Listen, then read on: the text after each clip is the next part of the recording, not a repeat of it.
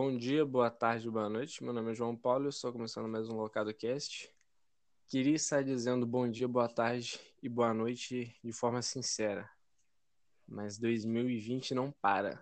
Estou aqui com Rafael Nassif. Tudo bem, gente? Bom dia, boa tarde, boa noite, falso também, porque Sim. realmente não tem nada de bom nesse 2020. Estou aqui com a Rafaela. E aí, gente, boa tarde, bom dia aí, porque realmente está muito difícil esse ano e a gente não sabe o que esperar. É isso. Para quem está vivendo na caverna de Platão, o que tem ocorrido atualmente no cenário político, fora a pandemia, a porra toda, é a questão do caso da morte do garoto negro ou preto como preferir falar, eu prefiro falar preto do que negro. Eu acho que a gente já remete muita coisa negativa à palavra negra, então. Enfim, é uma coisa muito complicada de se dizer. Mas um policial branco matou um jovem americano, negro, preto, enforcado sem dar liberdade por um motivo muito estúpido famosa vingança com as próprias mãos. Sendo que não era uma vingança, né? Enfim. E aí começou vários atos de, de rebelião, de protesto. Finalmente o povo foi para as ruas e começou a fazer algo além de rede social, que é só fazer corrente, que é só falar que vida negra merece respeito e etc. Foram estão realmente chamando a atenção do Estado, que eu acho super importante. Eu não sei vocês, claro que com a violência não se resolve tudo, mas chamar a atenção das grandes corporações, dos líderes que infelizmente estão dominando o mundo e deixam a gente de uma certa forma bem alienados, eu acho importante ter uma movimentação séria da população. O que vocês dizem a respeito? Eu acho que a gente não consegue fazer nenhuma revolução com flores, né? Então, assim, se a gente quiser fazer algum tipo de mudança, a gente precisa sim chamar a atenção do governo. Uma coisa que eu tinha postado no Twitter que eu acho muita muita verdade, não que eu seja o dono da verdade, claro, né? Mas nós não servimos a polícia, o Estado e as grandes corporações.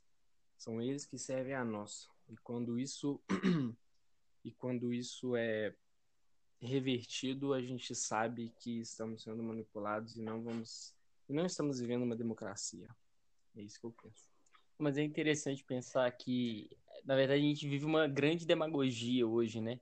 É uma hipocrisia enorme vinda de quem é a teórica autoridade e dos governantes, não só do Brasil, no Brasil a gente vivencia na pele, mas dos outros, pra... dos outros países, e os Estados Unidos tem, tem é, se tornado o epicentro disso também. Uhum. É, que é em todas as eleições, então recorrentemente a gente vê é, políticos baseando sua postura é, para uma possível eleição com argumentos vinculados à forma como eles vão proteger a sociedade, como eles vão lutar pelo povo. E na prática, o que a gente vê são políticos corruptos e utilizando desse falso argumento, desse falso discurso para manipular a sociedade. E aí a gente vê uma população indefesa, uhum. uma população é, com medo e preocupada com o que vai vir para o futuro. E aí, no momento de uma das maiores crises de saúde da história do universo, a gente tem que se preocupar com aspectos políticos no Brasil e atos genocidas nos Estados Unidos e também no Brasil, obviamente. Ao redor do mundo, né? Ao redor do mundo. E, e olha como é, é, é interessante ver que a população agora está se lixando para o coronavírus. Tem, tem um ato que é superior, que é a luta pela vida, pela humanidade, é, pela solidariedade. Então eles pela deixaram moral, de lado, né, pela moral. Então, eles deixaram de lado o aspecto do Covid-19, da possível contaminação numa aglomeração, é, num protesto, para lutar por uma coisa muito maior do que é simplesmente uma crise de saúde. Então é, é, é muito, muito louco, mais. é muito louco o que a gente está vivendo. Exatamente. Eu penso que assim, é isso que você falou é muito importante, porque a partir do momento que nós estamos vivendo uma situação sanitária tão grave igual essa pandemia do coronavírus, o fato das pessoas estarem saindo na rua, arriscando as suas vidas para lutar por direitos básicos que elas já deveriam ser garantidos a ela desde sempre, é porque a situação é muito séria, porque elas estão arriscando, elas têm noção da gravidade da situação, elas têm noção que da importância da quarentena e de evitar é, o contato social, mas mesmo assim elas precisam sair na rua, porque a questão é, se não fizer nada agora, vai fazer quando? Entendeu? Porque não é só a questão. É, eu vi muito que o estopim foi a questão do, do jovem negro que foi morto lá nos Estados Unidos, também a questão dos policiais que estão matando desenfreadamente nas comunidades do Rio de Janeiro e de, outros, de outras cidades pelo país afora a questão da inconsequência dos policiais militares, vamos dizer assim, mas também por causa do risco que a nossa democracia está correndo. Então, o povo está saindo na rua justamente para proteger esse bem principal que a gente tem que manter protegido mesmo. Tem um livro que eu recomendo sempre, porque eu acho ele importantíssimo. Chama Como as Democracias Morrem. As pessoas provavelmente já ouviram falar. E ele retrata justamente o, os fatores que levam ao enfraquecimento da democracia. E é muito palpável, porque a gente consegue perceber isso no dia a dia. As notícias vão chegando e a gente fala: meu Deus, isso é muito sério. Mas quando você afasta, quando você vê de longe, quando você vê o total, você percebe: meu Deus, isso daqui vai virar um dominó, vai virar uma bola de neve e depois a gente não vai ter como fazer nada. E é muito claro você observar isso. O fato de você desmoralizar uma imprensa, de você querer é, descredibilizar uma, um poder judiciário, um poder legislativo, justamente esse ataque contra o STF que está tendo agora, gente, isso é crime, e mesmo assim não, não acontece nada.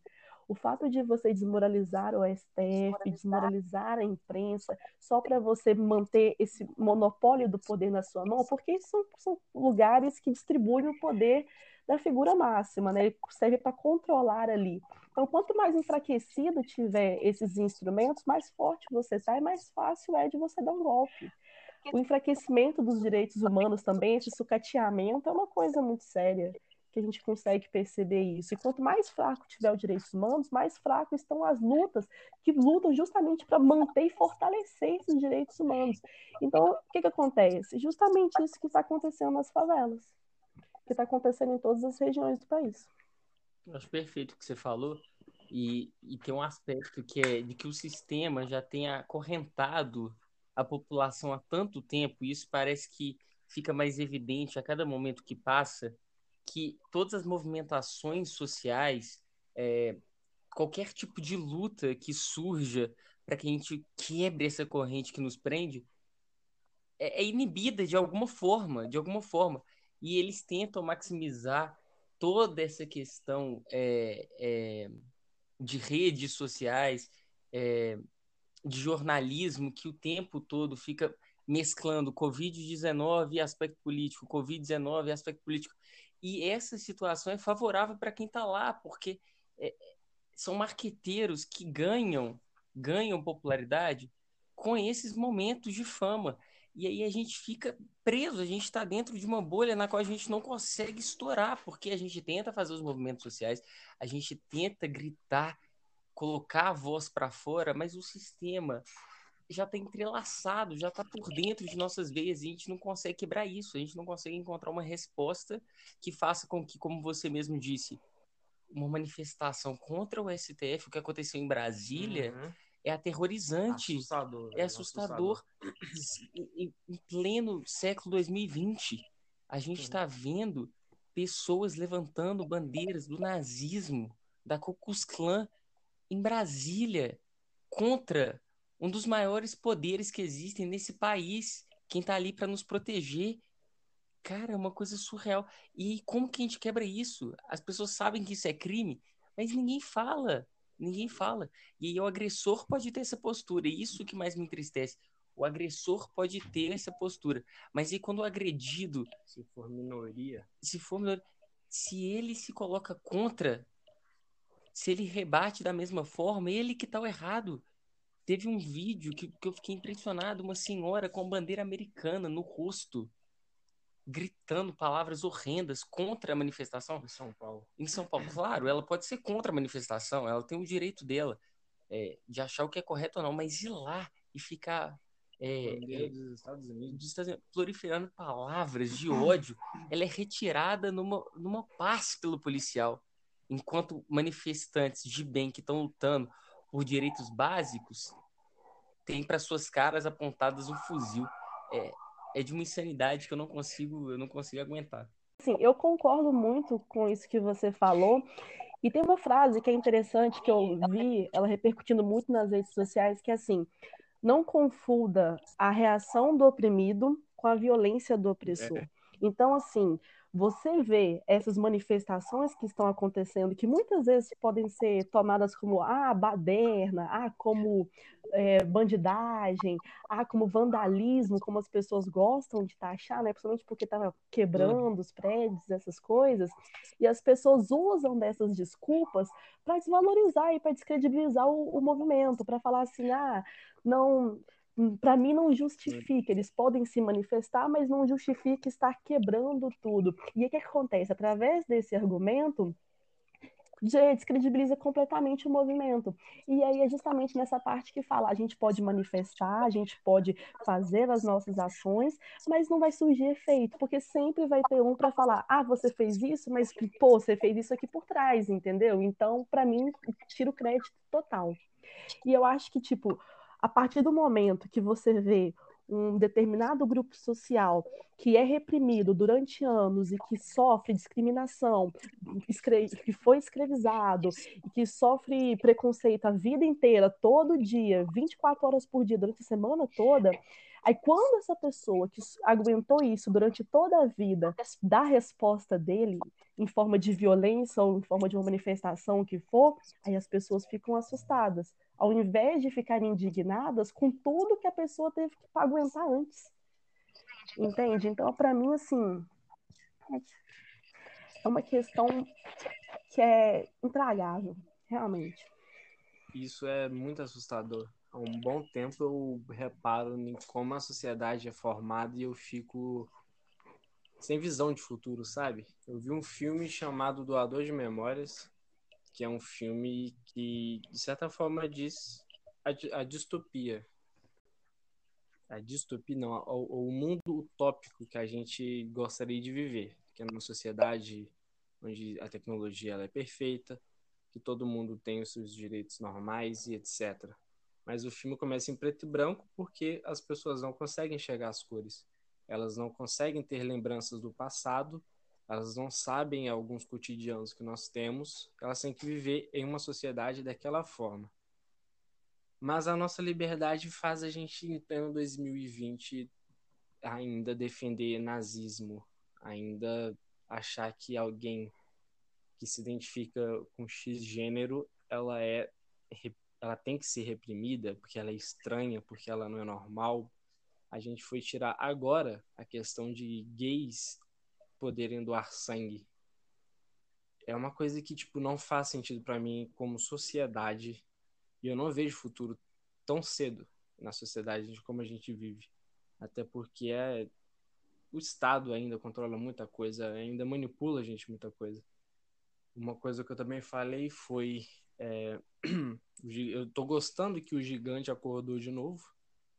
O gigante e a população mas eu espero que do fundo do meu coração que as pessoas elas não se calem novamente por qualquer migalha que o governo falar, qualquer migalha que o governo voltar a fazer com a gente, sabe?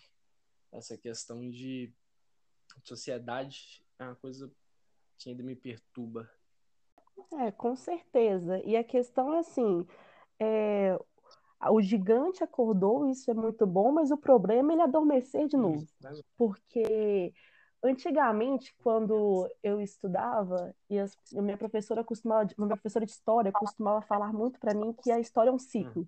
E eu não conseguia assimilar isso, eu ficava com dúvida, porque eu falava, como que a história se repete? A gente tem que aprender com os erros do passado. Mas hoje, olhando para o que está acontecendo atualmente, eu, eu, reparo que é muito verdade isso. Porque essa questão de você rasgar uma constituição do país, rasgar os direitos fundamentais e começar essa onda de totalitarismo e começar a valorizar os discursos de ódio e começar a tolerar violência, começar a tolerar a morte de inocente, isso já se repetiu a Hitler foi eleito democraticamente. Antes disso, na República de Weimar, lá, que tinha a Constituição de Weimar, que foi uma das constituições mais inovadoras que já passou pelo mundo, assim, ele simplesmente ignorou ela também, rasgou e conseguiu, conseguiu instaurar o status totalitarista dele. Então, assim, a história se repete mesmo. E por mais que a gente fale, ah, a gente tem que aprender com os erros do passado, a gente não aprende, sabe? Eu até postei também que no Twitter que a música da Elis. Regina, porque apesar de nós termos feito tudo que a gente fez, a gente não mudou, nós ainda somos os mesmos e vivemos como os nossos pais, porque é um ciclo, vai se repetir. Vai se repetir. E aquilo que o Rafael falou, a gente vive nessa bolha e, eu não, e a gente não sabe como sair dela. A gente tenta furar, mas eu, pelo menos, não sei como. Não, é muito verdade a gente buscar 100 anos atrás, um pouco mais, a gente teve o genocídio armênio e aí a gente teve o genocídio judaico, mas e o genocídio do povo preto que nunca acabou? Que nunca acabou. Então você pontuou uma coisa que é importantíssima. A gente não pode é, dormir. Se o gigante acordou, ele não pode adormecer de novo, porque só com movimentos agressivos como este que a gente vai alcançar a amplitude global. É, é o que acontece. Porque quando isso não acontece, quando não tem o, a retaliação, quando não tem é, o contra-ataque, as pessoas fingem cegueira. Uhum. As pessoas fingem cegueira. E elas gostam disso, porque é mais simples. Exatamente. É muito mais fácil para um homem branco ver uma notícia de um George Floyd que foi assassinado por questões raciais. E ao invés dele levantar a porra da bunda dele do sofá ele vai postar e se posicionar uma corrente falando e falar que fez a parte dele. e que fez a parte dele. E aí a gente vivencia isso de forma rotineira. E isso que entristece isso que entristece que a gente precisa de um movimento tão grande para que as pessoas possam realmente se posicionar. E quem tiver em cima do muro está sendo complacente com o que está acontecendo. Uhum. Enquanto a gente continuar aceitando que pessoas podem ficar em cima do muro e não ter opinião, a gente vai continuar vivendo nessa, nessa sociedade que está muito longe de ser utópica. É, eu sei que nem todo mundo gosta de basquete, mas não tem relação com isso. É simplesmente um jogador de basquete que mora em Boston e ele no mesmo dia ele dirigiu 15 horas para ir para Atlanta para participar do, das manifestações. Então, a gente consegue perceber que tem um propósito. Uhum. Tem um propósito, tem um intuito realmente muito verdadeiro ali. E a gente tem que participar disso de forma verdadeira e forte no mundo inteiro para que a mudança ocorra. No Japão, tiveram manifestações ontem. Uhum. no Japão, o índice de pessoas é, de raças diferentes da japonesa é muito é muito pouco, é mínima. E eles se movimentaram. Hum, é, eu vi um vídeo recente agora com, com a Carol no Instagram, uma mulher falando sobre as maiores manifestações populares que tiveram hum, no mundo, praticamente, nas Américas. E é justamente no Brasil, na época da. É, Sabanada, Revolta dos Canudos. Essas foram as maiores da América da América toda. Foi a maior foi o maior movimento popular que a gente teve. E eu espero que o Brasil lidere isso de certa forma, porque o tanto de raças e culturas diferentes que tem no nosso país, às vezes até no mesmo estado, é absurdo. A gente era para ser exemplo para o mundo, exemplo para os outros lugares. Não os Estados Unidos, que domina, de certa forma, a cultura que adora botar a imagem deles como os melhores e são tão nojentos historicamente e atualmente, né? É engraçado que os Estados Unidos protagonizou a Guerra da Secessão, que foi uma das maiores guerras também da história, que foi do sul contra o norte. O norte escravizava os negros e eles perdem. Eu, eu acho que eu não estou enganado quando, quando eu digo isso. Eu tenho quase certeza que é absolutamente isso. Então, mesmo numa revolução muito importante para a história dos Estados Unidos, que, que evidencia a necessidade de quebrar esse estigma de que escravidão é uma coisa correta, eles continuam sendo racistas. É. A coisa não muda. Só lembrando que história, você tinha falado sobre história, Rafa, é, hum. a gente acha que história é só o que a gente lê no livro. E lembrando também que o Bolsonaro já estava querendo, é, nas reformas que irão ocorrer junto com o MEC, etc., tirar a matéria história como algo obrigatório. Mais uma forma de eliminação, né?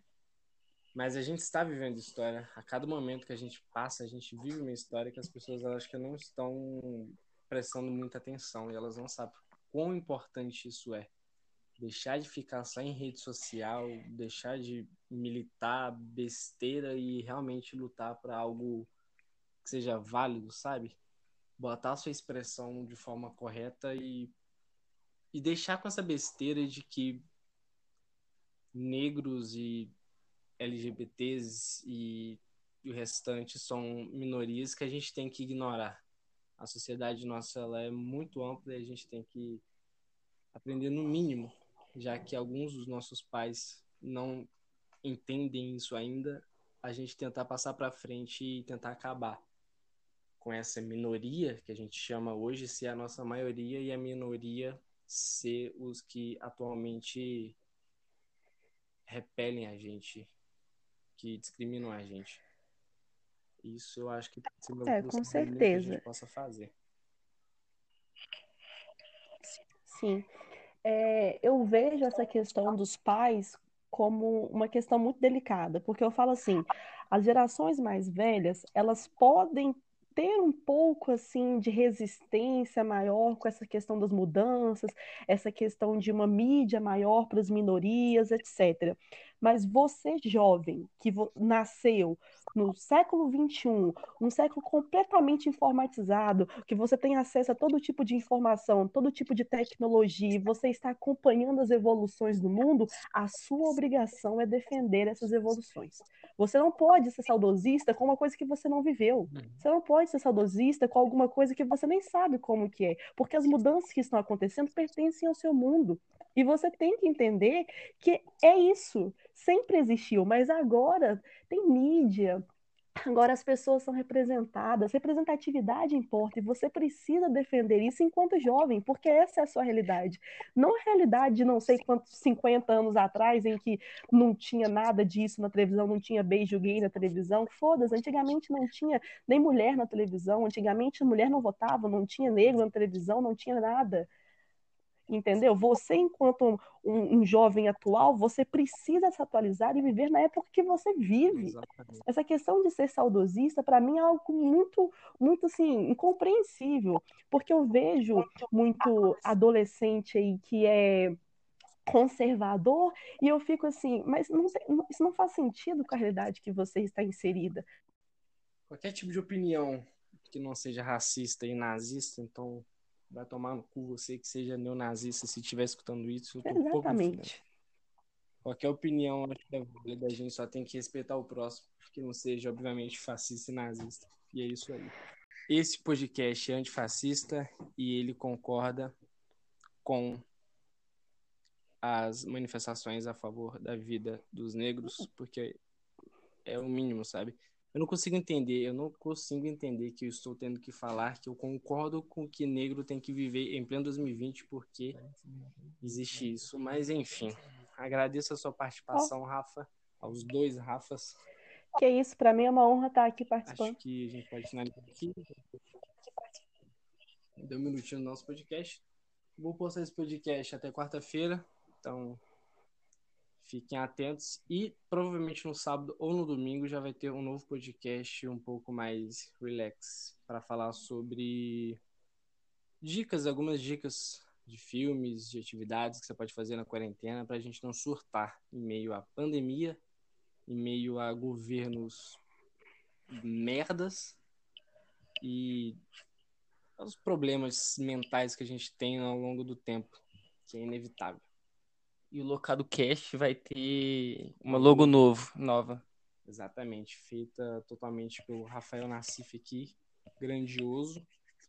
E aí a gente vai dar as caras, a gente vai melhorar cada vez mais. E é Maneiro. isso.